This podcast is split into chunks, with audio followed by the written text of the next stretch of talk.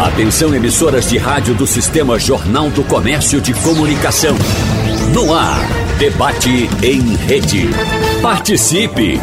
Rádio Jornal na internet. www.radiojornal.com.br As habilidades artísticas e criativas das pessoas são capazes de gerar entretenimento e cultura. Além disso, esses talentos têm o potencial de movimentar recursos financeiros, estimular o desenvolvimento de comunidades e transformar vidas. Valores desse tipo, aliados à tecnologia, inovação e sustentabilidade, estão inseridos no conceito de economia criativa. O setor, que tem se mostrado cada vez mais forte, é composto por modelos de negócios que se baseiam em propriedades intelectuais para servir à sociedade e produzir riquezas. Portanto, no debate que começa agora, nós vamos conversar com os nossos convidados sobre os diferentes tipos, as diferentes modalidades e propostas da economia criativa. Por isso, agradecemos a presença em nosso debate de Pedro Verda, que é empreendedor social, consultor, curador, palestrante e mentor em eventos. Seja bem-vindo, Pedro. Bom dia para você. Bom dia, gente. Bom dia a todos. Verônica, M, Wagner, todos os ouvintes. Obrigado pelo convite. Que bom que a gente vai ter esse espaço para falar algo tão sobre algo tão importante como a economia criativa. Muito importante, sem dúvida, Pedro. Seja bem-vindo mais uma vez. A gente agradece também a presença da documentalista, pesquisadora e produtora cultural Ame Almeida. Inclusive, já vou tirando uma dúvida. É Ame ou é M? Bom dia para você. É, eu deixo sempre o pessoal bem à vontade, porque pode ser tanto M quanto a mim. Então, assim, o importante é que seja feito com respeito, então ah, todos são muito bem-vindos. Muito bem, muito obrigado. E a gente recebe também a gestora de economia criativa do Sebrae, Verônica Ribeiro. Seja bem-vinda, Verônica, tudo bem com você? Tudo bem, bom dia, bom dia a todos, Pedro, Ami. É um prazer estar aqui com vocês nesse bate-papo tem muita coisa bacana para a gente conversar. Sem dúvida. Eu gostaria de conversar começar a nossa conversa de maneira de fato bem didática, né? trazendo para o nosso ouvinte informações detalhadas sobre o que é a economia criativa. Claro, vocês já estão imersos nesse universo já há algum tempo, já têm experiência no setor. Mas vamos lembrar que boa parte da população ainda não tem muitos detalhes a respeito do que é a economia criativa, esse conjunto de ações e atividades relacionadas à cultura, tecnologia e criatividade que geram receita e impacto na economia. Ou seja, temos aí um universo, um leque bastante abrangente de ações. Não é isso, Verônica? Isso. Olha só, esse termo, na realidade, ele surgiu é, na Inglaterra, né? É, um escritor chamado John Hawkins, ele lançou um livro, né, que ele explicava é, que ideias fantásticas, né, elas precisam de trabalho, né, para que gerem gere renda, né? Então, assim, a economia criativa nada mais é do que aquela economia que ela é, ela tem como base a criatividade e a inovação, mas de fato precisa de trabalho, né, para gerar renda. Não, não adianta ser só criativo. É preciso fazer com que essa criatividade ela gere de fato renda, né? E para isso é preciso trabalho. É preciso trabalho. bem simples. É, e, e, a gente pode falar em oportunidades também, porque vamos pensar inicialmente no setor cultural. Né? Então, muitas pessoas observam assim um evento cultural, aí encontra aquele grupo, aquela comunidade que faz uma apresentação e fica por aquilo como se fosse algo meramente folclórico. Mas a gente precisa entender que essas pessoas precisam sobreviver dessa cultura. É a partir daí que precisamos pensar, de fato, a economia criativa, Verônica Ribeiro? Sim. Na realidade, é, a gente precisa é, aproximar né, esse mundo das ideias do mundo dos negócios.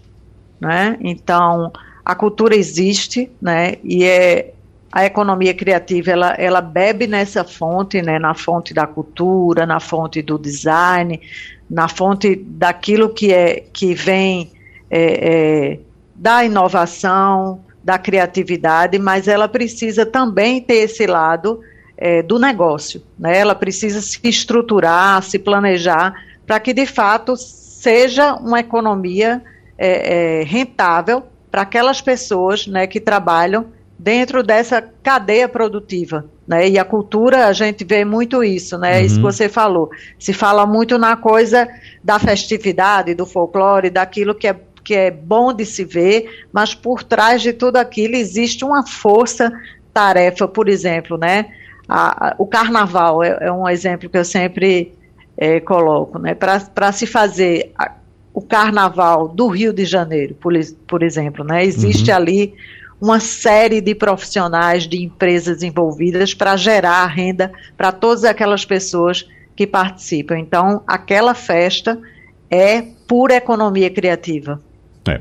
Vamos detalhando mais agora com Ami Almeida, que participou do Conselho Municipal de Cultura de Petrolina para o segmento de literatura e também atua na elaboração e mentoria de projetos culturais sertanejos. E aí ah, você traz para mim algo que me é muito caro, que é a cultura sertaneja, algo que a gente trabalha na divulgação, conhece a importância, a riqueza, mas a riqueza do ponto de vista imaterial, né?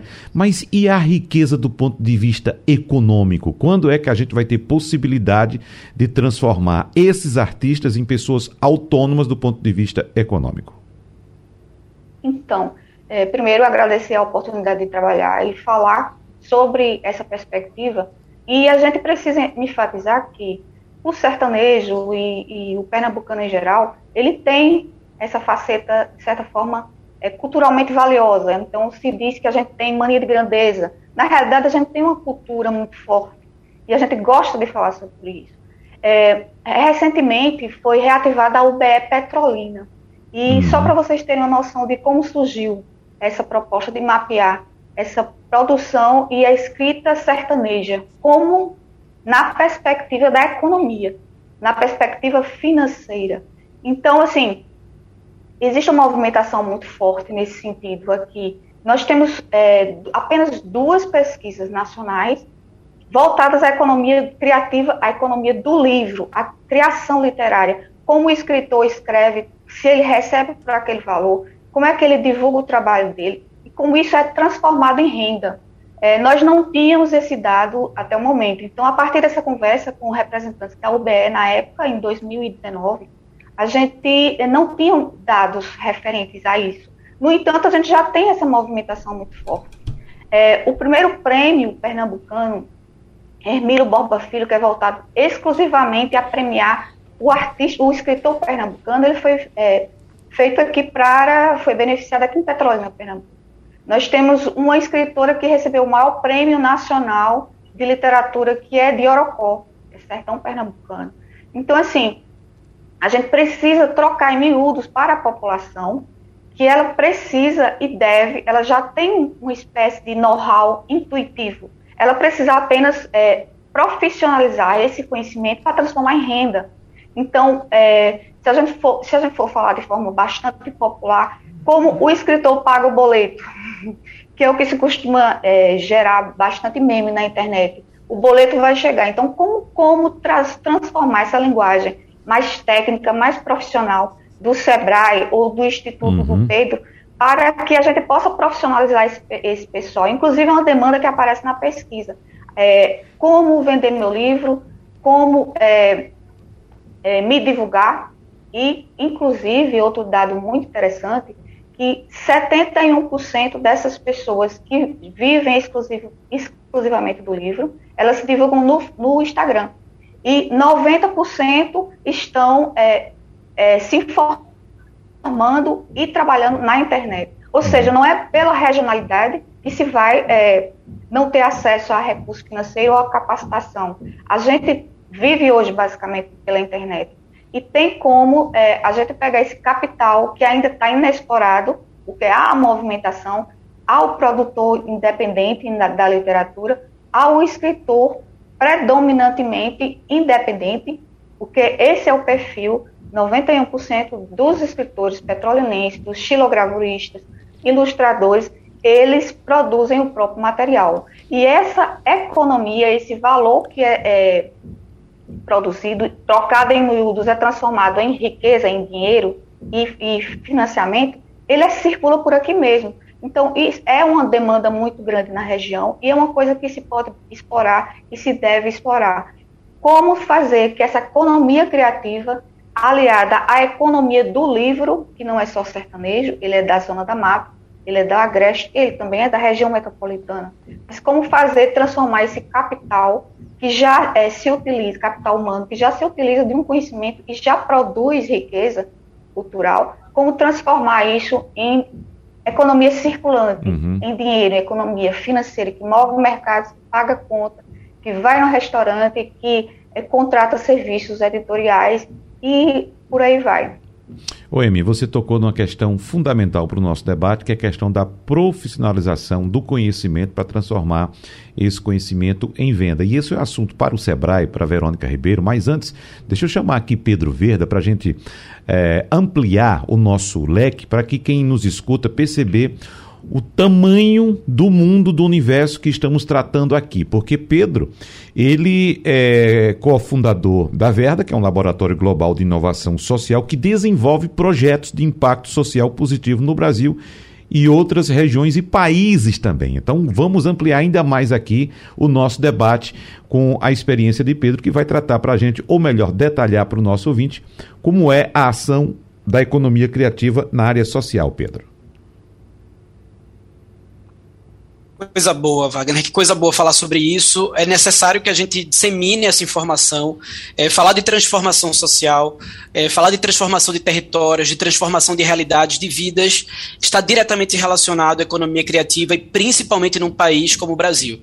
Né, se a gente for analisar agora o período que a gente está vivenciando de pandemia, por exemplo, a gente, um, um, a gente enxerga um paradoxo muito grande, porque a gente percebe que os profissionais da economia criativa, que são esses profissionais do turismo, da gastronomia, economia, né, do que toca os eventos, literatura, audiovisual, eles sofrem bastante no momento como esse, estão sofrendo bastante no momento como esse, mas ao mesmo tempo é a própria economia criativa que salva o brasileiro muitas vezes do desemprego e do momento de crise. Então, é justamente a pessoa que sabe fazer um doce, sabe fazer um brownie, um bolo de caneca, que vai poder gerar sua renda no momento de crise, no momento de aumento de desemprego. Então, eu fico me perguntando por que, que a gente está demorando tanto a dar o devido devido valor para a economia criativa no Brasil. A economia criativa no Brasil ela é resposta para muitas crises que a gente passa, não, não só o momento agora atual da pandemia, como outras crises que a gente vivencia já há tanto tempo. Então, dentro da inovação social, que nada mais é do que a busca pelo fazer o novo, pensando no bem coletivo, né? Essa coisa de você tentar fazer o novo, tentar trazer inovações, né? novas formas de fazer, através do viés é, de beneficiar pessoas, principalmente pensando no coletivo e não no individual, né? Então, essa inovação social passa muito pelo como a gente pode gerar renda, pelo como a gente pode fazer a população ter acesso a alimento, ter acesso a emprego, a moradia digna, né? É isso que a gente quer fazer. Então, por exemplo, se eu vou fazer um movimento, um trabalho de transformação territorial, Vamos pegar um recorte aqui bem, bem, bem possível aqui no Recife, que inclusive é um recorte que a gente trabalha muito, inclusive Verde e Sebrae, né? A gente trabalha muito em parceria com o Sebrae. Então, se a gente pega uma, um bairro como Brasília Temosa, que é um bairro que é um caldeirão de criatividade, de empreendedorismo, por exemplo, né? A gente vê como de fato a economia daquele território pode se consolidar, pode se desenvolver através do momento em que a gente dá uma injeção né, de conteúdo e de possibilidades para os empreendedores criativos daquela comunidade.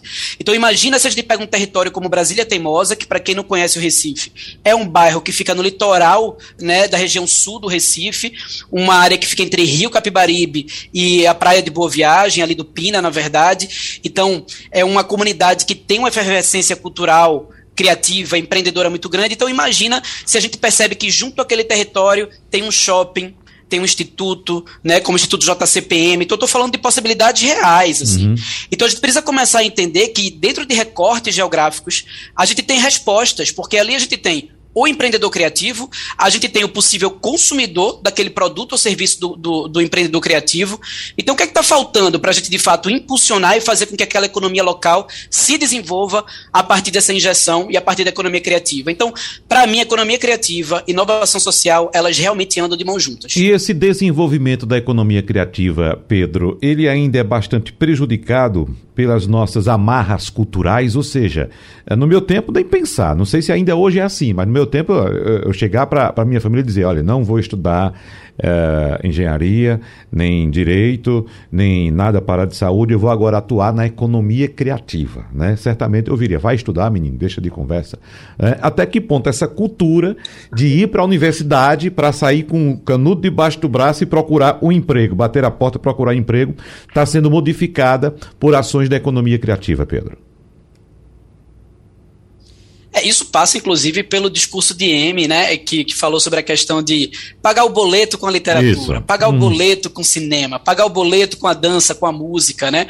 A gente tem aquela máxima e aquela conhecida história de artista não sabe ganhar dinheiro, artista não, não consegue, não pode ganhar dinheiro, artista não ganha dinheiro, né? Então, existe realmente aí uma, uma, uma crença e que é muito dolorida para nós que trabalhamos com economia criativa, né, de escutar, né, porque a gente sabe do potencial econômico que a arte tem, né? E eu acho que é, existe também o que eu acho, o que eu acho sempre bom quando a gente fala sobre economia criativa é que quando a gente fala de economia criativa, quando a gente fala de criatividade, é mais fácil, até pela história, né, da, do, do, próprio Brasil, da riqueza que a gente tem artística no Brasil, a gente elencar isso ao artesanato, né, a, a, ao audiovisual, ao cinema, mas a gente precisa começar a observar que a economia criativa é mais ampla que isso, né? Então a economia criativa toca no turismo, na gastronomia, que são aquecidos demais economicamente. A economia criativa toca na tecnologia digital. Então a gente tem um parque tecnológico aqui no Recife que respira a economia criativa porque faz parte né, desse movimento da economia criativa, desse setor da economia criativa, né? Então eu acho que sim, existe ainda essa crença, Wagner, ela é real, não adianta dizer que ela não é real. Existe a necessidade sim da gente olhar para a economia criativa, principalmente para as áreas do, do, audiovisual, da literatura, da música, da dança, e dar um suporte para que exista uma maior atitude empreendedora e até conhecimento e investimentos em cima disso, né? A gente, enquanto sociedade, precisa investir mais, né? E, e, e compactuar mesmo que a gente precisa que isso é economia, que isso gera grana, que isso gera retorno financeiro. Agora, existe um outro movimento que é o movimento que as pessoas olham para a tecnologia digital, por exemplo. Né? Então, a área de programação, desenvolvimento de software, superaquecida, principalmente cidade como Recife, e que as pessoas dizem, essa é a profissão do futuro. Então, uhum. mais um paradoxo da economia criativa. Dentro do mesmo setor, a gente tem as pessoas que vai, filho, vai para o digital, vai para a tecnologia digital. E não, filho, cuidado com o audiovisual, cuidado com a literatura. Então, a gente precisa começar a desmistificar isso, olhar para a economia criativa com todo o potencial que ela tem. Tratar agora neste momento, a partir uh, da perspectiva da profissionalização do conhecimento, como disse Ame Almeida, para transformar esse conhecimento e essa profissionalização também como renda. Até porque, Verônica Ribeiro, a gente acompanha muito aqui. É claro que os governos, em todas as esferas, quando contratam os serviços, tem alguns pré-requisitos que precisam ser cobrados né, dos contratados. Uma, formal, uma formalização, aquela burocracia estatal que a gente sabe muito bem. E às vezes as, as pessoas, os artistas especificamente, não têm as informações necessárias. Né? Quais são os pré-requisitos, quais são as formalidades é, quais são as certidões que precisam apresentar.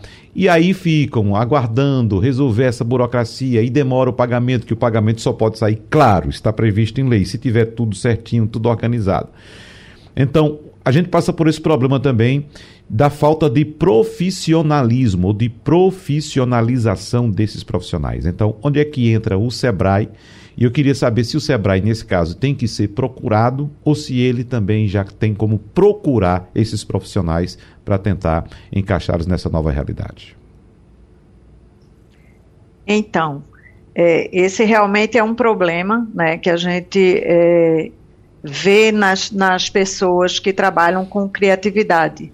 De fato, elas têm uma certa repulsa daquilo que, que é burocracia, é norma, mas ela está né, tá aí, existe e a gente precisa enfrentar. Tá? Então, só para você ter uma ideia, em 2019 nós lançamos um edital é, para empreendimentos de economia criativa e a grande dificuldade que nós é, vimos naquele momento era das pessoas apresentarem os projetos dentro dos parâmetros e critérios que o SEBRAE exigia. Então, foi preciso nós é, é, oferecermos uma oficina para elaboração de projetos, para que a gente tivesse, de fato, projetos viáveis.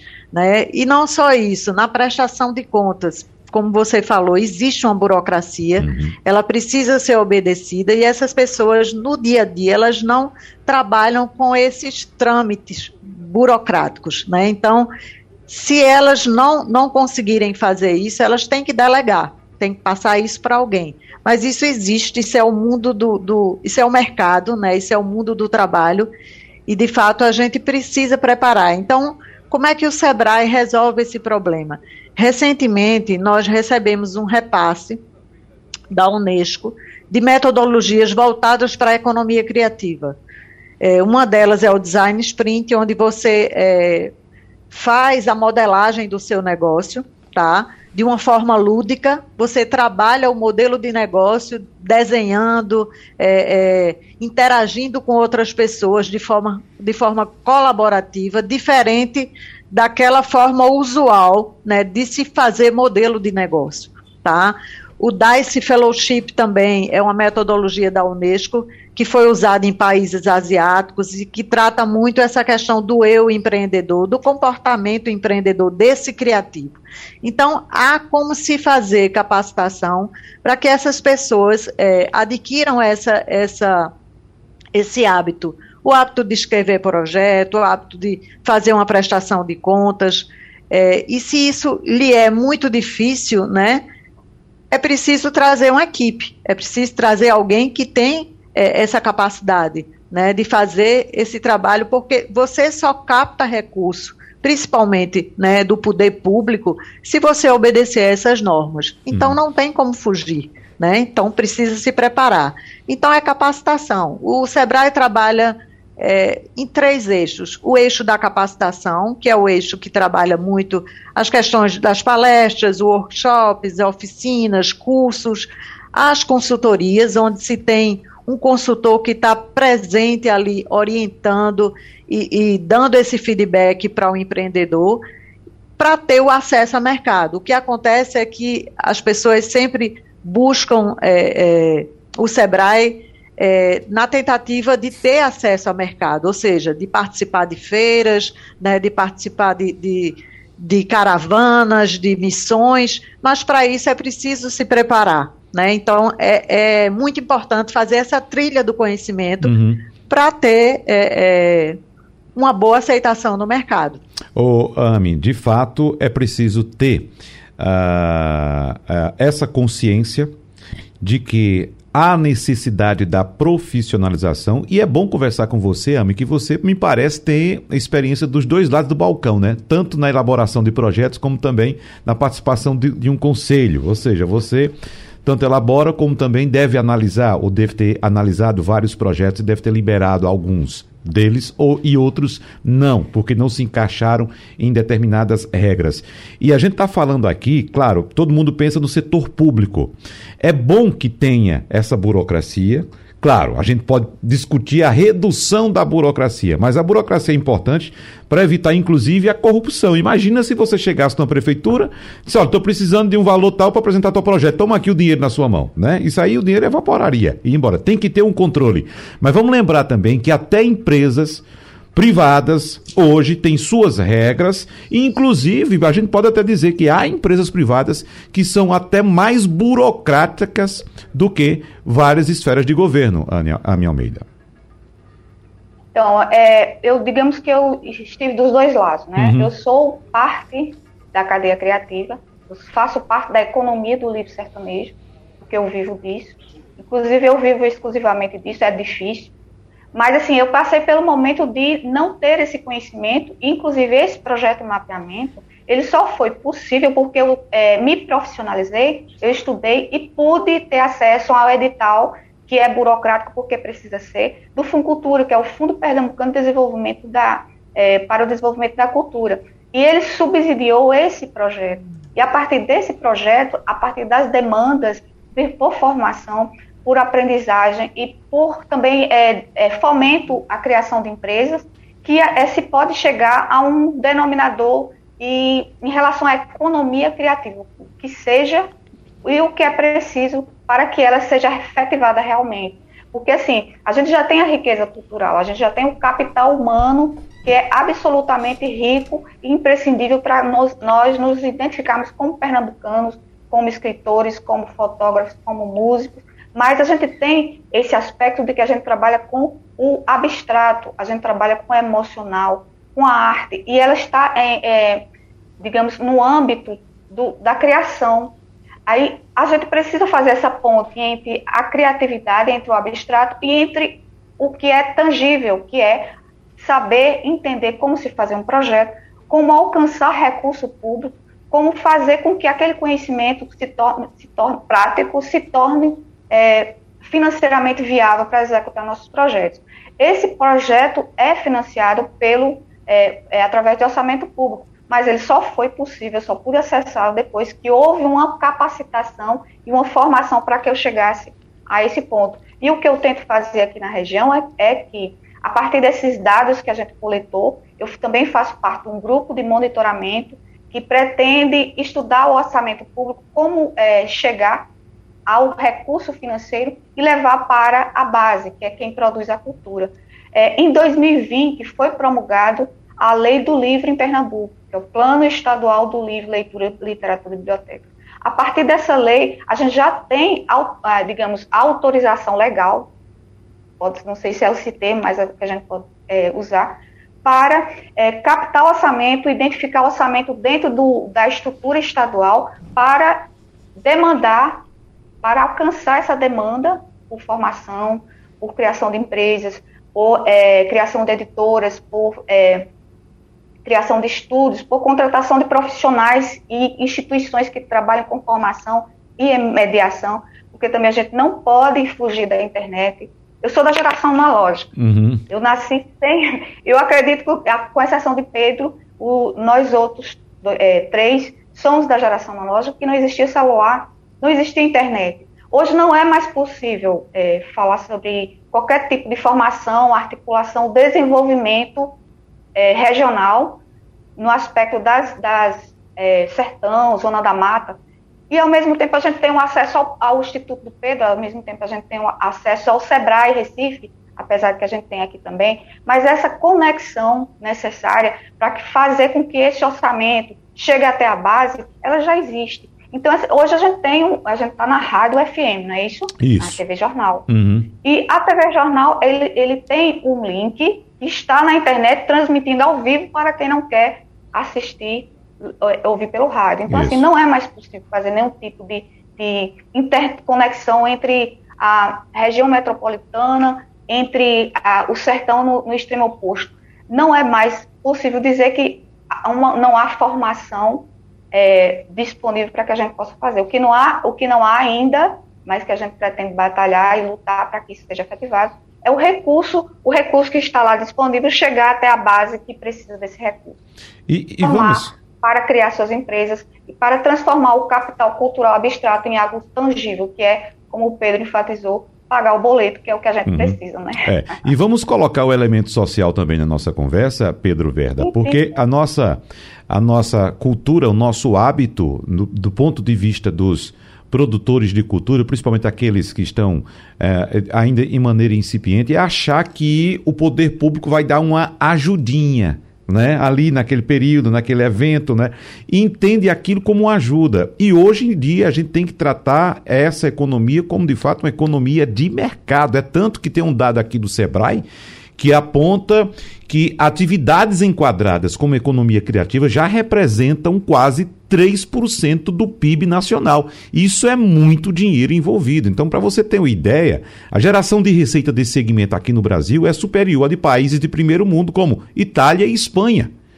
Então, veja só, tem muito recurso envolvido e é por isso que é importante a gente enfatizar que o profissional, no caso, o produtor de cultura, ele deve se profissionalizar, Pedro Verda. É, isso passa pela profissionalização, é, e essa profissionalização eu acho que ela requer também uma, e, e aí o, o, motivo pelo qual a Verda trabalha tanto com o Sebrae, ela passa também por uma educação empreendedora, né? É, muitas vezes o profissional da economia criativa ele é um autônomo, ele é um empreendedor, mas muitas vezes isso surge é, de forma muito orgânica pelo saber fazer, obviamente, pelas habilidades e competências que ele carrega, né? Que não necessariamente vão ao encontro, né? É, de ter uma preparação empreendedora, digamos, para que ele possa ter uma, uma jornada ali naquela, uma jornada profissional dentro da economia criativa mais saudável, né? Inclusive saudável quando eu falo até saudável financeiramente mesmo, né? Então, é, essa profissionalização eu acho que passa, acho não, ela precisa passar também pela educação empreendedora, né? É, então hoje, hoje eu percebo, e aí depois eu queria até escutar um pouquinho sobre é, as opiniões de Ami e de Verônica, mas hoje eu percebo que o profissional da economia criativa, ou ele precisa, ou ele próprio busca ter uma geração de receita, uma monetização híbrida, né? Então eu vejo profissionais cada vez mais entendendo que sim, ele vai precisar de um repasse que vem através de tributos ou poder público, mas que ao mesmo tempo ele precisa ter um produto ou um serviço que possa ser comercializado, né? Numa lógica de mercado para um cliente final, né? Então a gente vê também, por exemplo, o profissional da economia criativa que se antes apenas achava que o seu produto era o bolo, agora ele entende que ele pode vender o bolo e um curso, né, para que as pessoas entendam como preparar o bolo. A pandemia, inclusive, trouxe essa sensação, né, de que todos nós somos escola, porque cada um tem o que ensinar, né. Então, muitas vezes a pessoa, quando estava ali sem poder vender o produto, o que, é que eu vou fazer? Vou fazer uma live, vou fazer um curso para poder, uma oficina para poder tentar ganhar dinheiro com aulas, né, com oficinas, enfim. Então eu acho que existe hoje uma, uma caminhada, essa é a minha observação, e por isso que eu queria também saber das, das parceiras aqui de debate, eu queria entender se é assim que elas enxergam também. Porque a minha observação é essa. O profissional da economia criativa, ele parte para uma monetização híbrida, né, em que ele entende que pode sim ter parte que vem ali do poder público, por exemplo, é, recurso público, ou é, ao mesmo tempo ele pode comercializar um produto e serviço, pode criar uma experiência educacional, pode criar um evento para que nesse evento ele possa gerar, receita. Né? Então a gente vê uma pluralidade maior. E claro que isso exige sim uma profissionalização, um cuidado maior com essa profissionalização, né? Porque não é apenas dar os caminhos, né, os ensinamentos para que ele entenda a questão do recurso público, mas como é que ele faz não só o recurso público, como a experiência educacional, como o desenvolvimento de produto e serviço para uma comercialização, né, na lógica de mercado. Então, isso, isso, isso tem sido cada vez mais mexido. Então, eu tenho olhado muito para a economia criativa como esse, para esse empreendedor criativo como esse que está buscando a monetização plural. E aí eu aproveito a provocação de Wagner para de repente até colocar uhum. aqui na mesa e escutar das minhas parceiras o que, é que ela enxerga, elas enxergam em relação a isso. Pronto, então Verônica Ribeiro. Perfeito, perfeito, Pedro. É, e você falou muito bem em relação à pandemia, acelerou esse processo, né? Porque, por exemplo, o artesão, a Anne falou sobre isso também, é, ele produzia o seu artesanato e esperava acontecer uma feira para poder expor esse artesanato. Isso não mais acontece, né? Então ele produz, ele coloca isso na internet, ele já sabe mexer no Instagram, ele se preocupa com o conteúdo que vai junto com esse produto, né? Ou seja, ele se preocupa com storytelling, ele se preocupa com a história, né, de como aquilo foi foi desenvolvido, né? Isso significa também é, reforçar a marca dele enquanto artesão, enquanto artista, né? Então ele já tem essa consciência, né? De dizer eu sou uma marca e eu preciso vender essa marca, uhum. né? E muitas vezes até é, é, promover oficinas para que outras pessoas, né, aprendam aquele ofício, né? Que é a questão da colaboração. A economia criativa ela está muito aliada à economia colaborativa, né? Então assim é, é, tem essa percepção de que o seu concorrente não é mais concorrente, é seu parceiro, né? E que vocês juntos podem fazer coisas muito melhores, né? E os dois ganharem mais, né? Então, assim, é aquela história, eu não vou dividir minha renda, eu vou juntar isso, né? Para que a gente consiga mais. E a gente teve essa, essa lição, né? De uma forma muito dolorosa, mas que veio com a pandemia.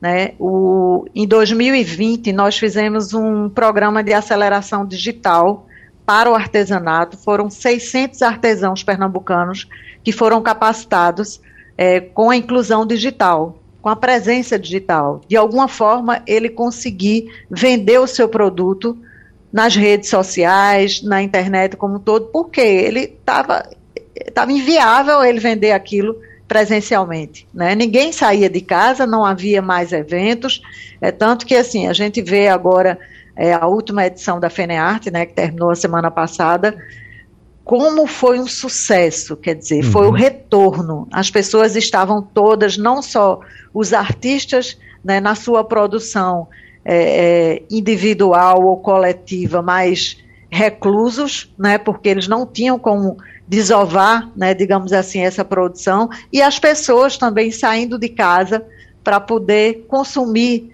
esse, esse artesanato, porque a economia criativa também tem isso, né? Você compra pela internet, compra sim. Mas, por exemplo, quem, quem trabalha com moda foi quem sentiu mais, porque o pegar, o vestir, o provar, isso é preciso é, acontecer, né? Você muitas vezes não se sente seguro de comprar pela internet.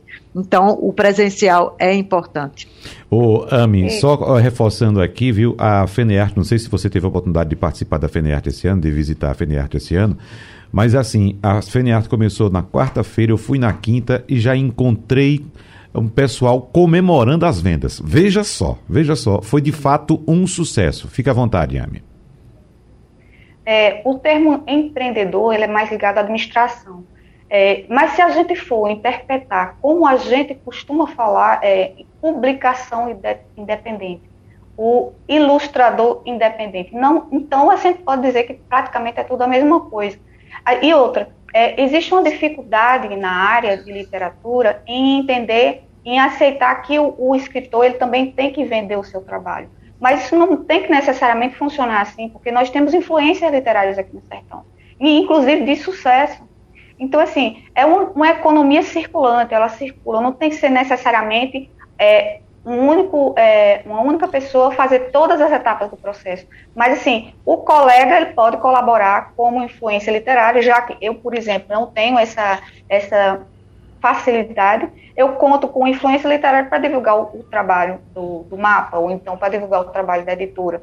Eu própria sou uma empreendedora, mas, assim, é, na nossa área a gente costuma dizer que nós somos é, editor independente, nós somos produtores independentes, mas na realidade da economia é, capitalista, que é a que nós vivemos e não podemos fugir disso, a gente pode sim ser chamado de empreendedor, empreendedor cultural ou simplesmente produtor independente, mas trocando em miúdos é tudo a mesma coisa, porque na realidade o mercado circula, a gente precisa contratar um ilustrador, a gente contrata é, o capista, a gente contrata o diagramador, a gente contrata uma influência literária. Então, tudo circula. E a economia criativa, ela precisa dessa sustentabilidade. Então, assim, a, tanto a fala de Pedro quanto a fala de, de Verônica são absolutamente pertinentes para que a gente desenvolva essa economia.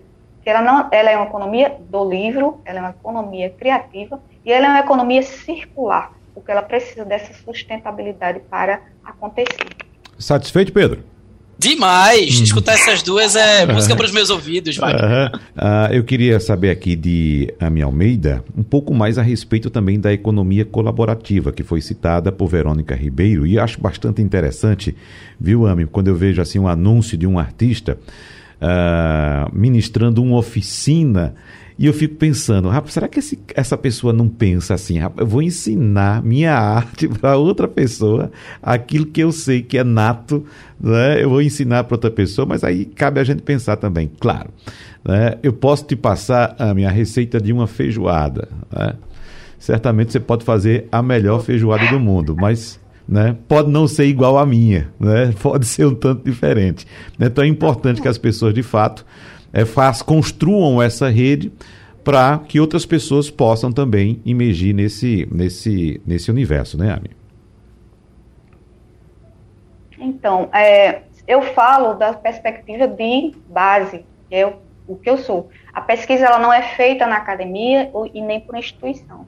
Mas, assim, para a gente ter uma ideia, é, no sertão, como uma área regional bem distante da capital, e até há pouco tempo, antes da pandemia, não não era tão. É, a gente não tinha ainda o, o, o, o, acesso online a todas as informações, que ao contrário, hoje a grande maioria se informa se forma pela internet, a gente é, tem um 23 é, atividades no mapa. Então, são 23 pessoas que recebem recurso, 23 atividades diferentes, e todas elas, todas elas ligadas ao fazer literário.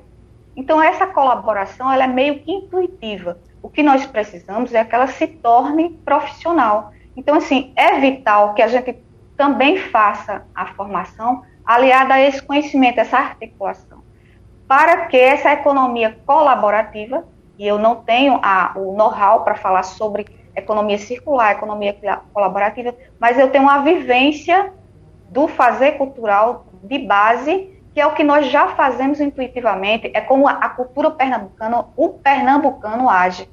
E é, o que se costuma dizer sobre nós, que nós somos é, adeptos da soberba, da arrogância. Não, a gente apenas é, tem essa cultura forte de colaborar artisticamente, criativamente entre nós. E isso, é, por enquanto, está bem é, situado em polos, mas com a internet, com essas novas tecnologias que o Pedro falou, como a, a Verônica enfatizou também, essa colaboração ela tende a se ampliar. Então, assim, é, o Pedro que está lá em, na região metropolitana pode muito bem é, colaborar com a formação profissional aqui no Sertão ou na Zona da Mata.